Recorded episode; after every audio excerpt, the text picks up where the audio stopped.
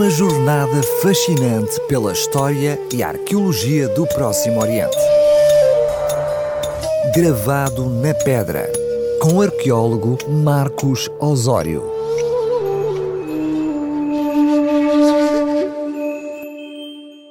Estou de volta a este espaço de temática arqueológica com um achado encontrado no Próximo Oriente que junta duas coisas que eu gosto pessoalmente: história e geografia.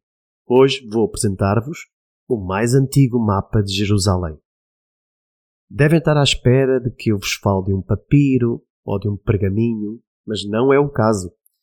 O mais antigo mapa da Cidade Santa está desenhado no chão, num mosaico romano, a revestir o piso de uma igreja bizantina do século VI d.C., em Madaba, uma cidade da Jordânia, com diversas igrejas decoradas com belos pavimentos de mosaico que a faz ser conhecida como a Cidade dos Mosaicos. Este mosaico multicolorido foi descoberto em 1880 e depois transferido para a ábside da Igreja Ortodoxa Grega de São Jorge, onde permanece até hoje. Nas décadas seguintes, partes significativas do mosaico foram danificadas por incêndios, por obras, pela umidade e perderam-se elementos importantes do mapa. Só em 1965 foram realizados os primeiros trabalhos de restauro e conservação daquilo que restou do mosaico. Ele hoje apenas preserva 16 por 5 metros de extensão, mas crê-se que o mapa tinha originalmente cerca de 3 mil metros quadrados e mais de um milhão de tecelas, com oito cores diferentes. Não está orientado a norte, como os mapas atuais, mas está virado para leste, em direção ao altar da igreja, de modo que os lugares assinalados no mapa coincidem com as direções reais da bússola.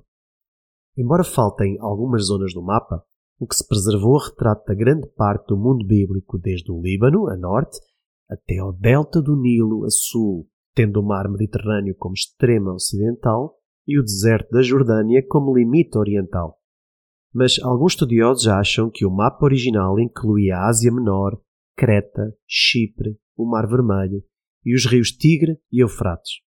O mapa de Madaba exige pormenores da paisagem, da flora e da fauna, como o Mar Morto, o Rio Jordão, assinalando o local tradicional de batismo de João Batista, junto à foz deste rio, representando peixes nadando, um leão caçando uma gazela logo acima no deserto de Moab, Neste mapa foram gravadas cerca de 150 palavras gregas com os nomes dos lugares e dos edifícios, bem como algumas citações de obras literárias antigas e quatro versículos da Bíblia.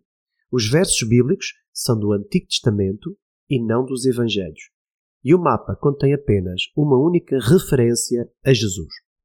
Mas o maior destaque do mapa é mesmo a planta da cidade de Jerusalém, no centro do mosaico em tamanho maior do que as outras cidades. A representação é tão detalhada que o mapa funciona como uma incrível janela para conhecer a cidade antiga de Jerusalém no auge do Império Romano do Oriente. Aí estão representados os principais edifícios e monumentos, as 19 torres defensivas das muralhas que cercavam a cidade, os seis portões, os três principais arruamentos urbanos que dividiam a cidade e as onze igrejas cristãs que existiam na altura. Sabemos a sua cronologia porque no mapa vem retratada a Igreja Nea de Jerusalém, que apenas foi dedicada em 542 d.C. Por outro lado, algumas construções de Jerusalém erigidas após 570 d.C. estão ausentes da representação, limitando assim a datação do mosaico ao período entre 542 e 570 depois de Cristo. A representação da igreja do Santo Sepulcro neste mosaico é a única imagem conhecida da igreja original, construída pelo imperador Constantino no início do século IV depois de Cristo e que hoje se encontra completamente arruinada. Os autores do mapa devem ter utilizado as fontes primárias da versão grega da Bíblia e do Onomasticon de Eusébio de Cesareia, escrito por volta de 320 depois de Cristo. Algumas inscrições do mosaico foram tiradas precisamente desta obra de Eusébio. Também é provável que o mosaico se baseasse na obra do historiador judeu Flávio Josefo, bem como nos mapas bizantinos de então. Mas os autores deste mapa artístico uh, tiveram por base claramente o seu próprio conhecimento da região.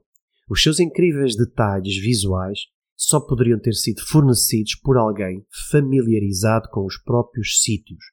Mas à medida que nos afastamos da cidade de Madaba, representada também no mapa, são encontradas mais imprecisões, sugerindo que os artistas estavam bastante familiarizados com a paisagem ao redor da Transjordânia Central e da região montanhosa da Judeia, mas conheciam menos a geografia dos locais mais distantes. Os mosaicos romanos eram frequentemente usados para decorar as vilas e as residências de pessoas ricas e importantes. Quando tinham mapas desenhados neles, serviam tanto como decoração quanto para exibir o poder e a extensão do Império Romano. Conhecem-se alguns outros mosaicos romanos por todo o Império que apresentam mapas desenhados, mostrando geralmente as principais cidades, os rios, as montanhas e outros pormenores geográficos do Império Romano e das suas províncias. Um exemplo famoso é o mosaico de Tabarca, na Tunísia, que representa o Império Romano do norte de África. Até hoje, o objetivo da criação deste mapa da Terra Santa em Madaba permanece um mistério, tal como os seus autores. Há três teorias principais sobre o propósito original do mapa. A primeira hipótese sustenta que o mapa foi concebido como um guia de visita aos locais sagrados para os peregrinos cristãos que viajassem à Terra Santa, ou como uma ferramenta visual que permitisse que os peregrinos visualizassem de forma virtual os lugares sagrados da sua devoção sem se deslocar ao local. A segunda hipótese defende que o mapa da Terra Santa pretendia contar a história da salvação de Jesus de forma visível, por isso, o sepulcro fica no centro da planta da cidade de Jerusalém. Seria um mapa didático sobre os Evangelhos. Em ambos casos, o mapa teria sido criado por uma comunidade cristã do século VI Cristo no piso da sua igreja. Mas estas duas teorias apresentam problemas, pois muitos dos lugares desenhados não têm nada a ver com a peregrinação cristã e outros locais sagrados até estão ausentes do mapa ou aparecem apenas como acessórios. Por exemplo, a Igreja da Natividade em Belém não foi desenhada e a própria cidade de Belém está marcada em letras muito pequenas. Além disso, estudos recentes sugeriram que no mosaico completo original não era Jerusalém que aparecia no centro do mapa, mas em vez disso, era a própria Madaba que ficaria na parte central, provavelmente à mesma escala da cidade de Jerusalém.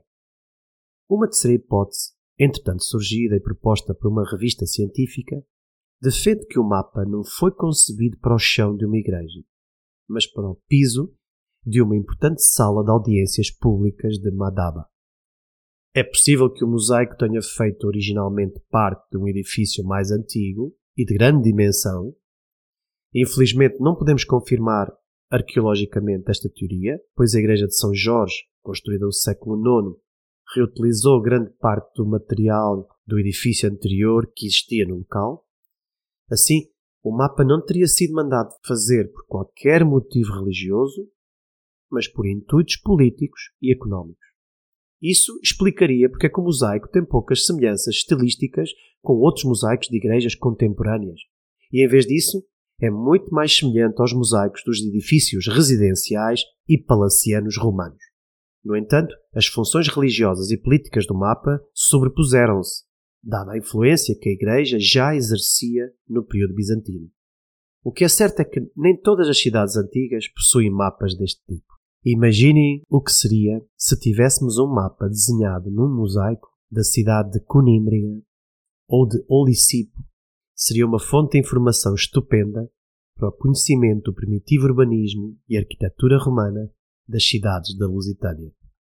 Pode voltar a ouvir a crónica no site da radiorcs.novotempo.pt ou nas plataformas de podcast, procurando por Gravado na Pedra.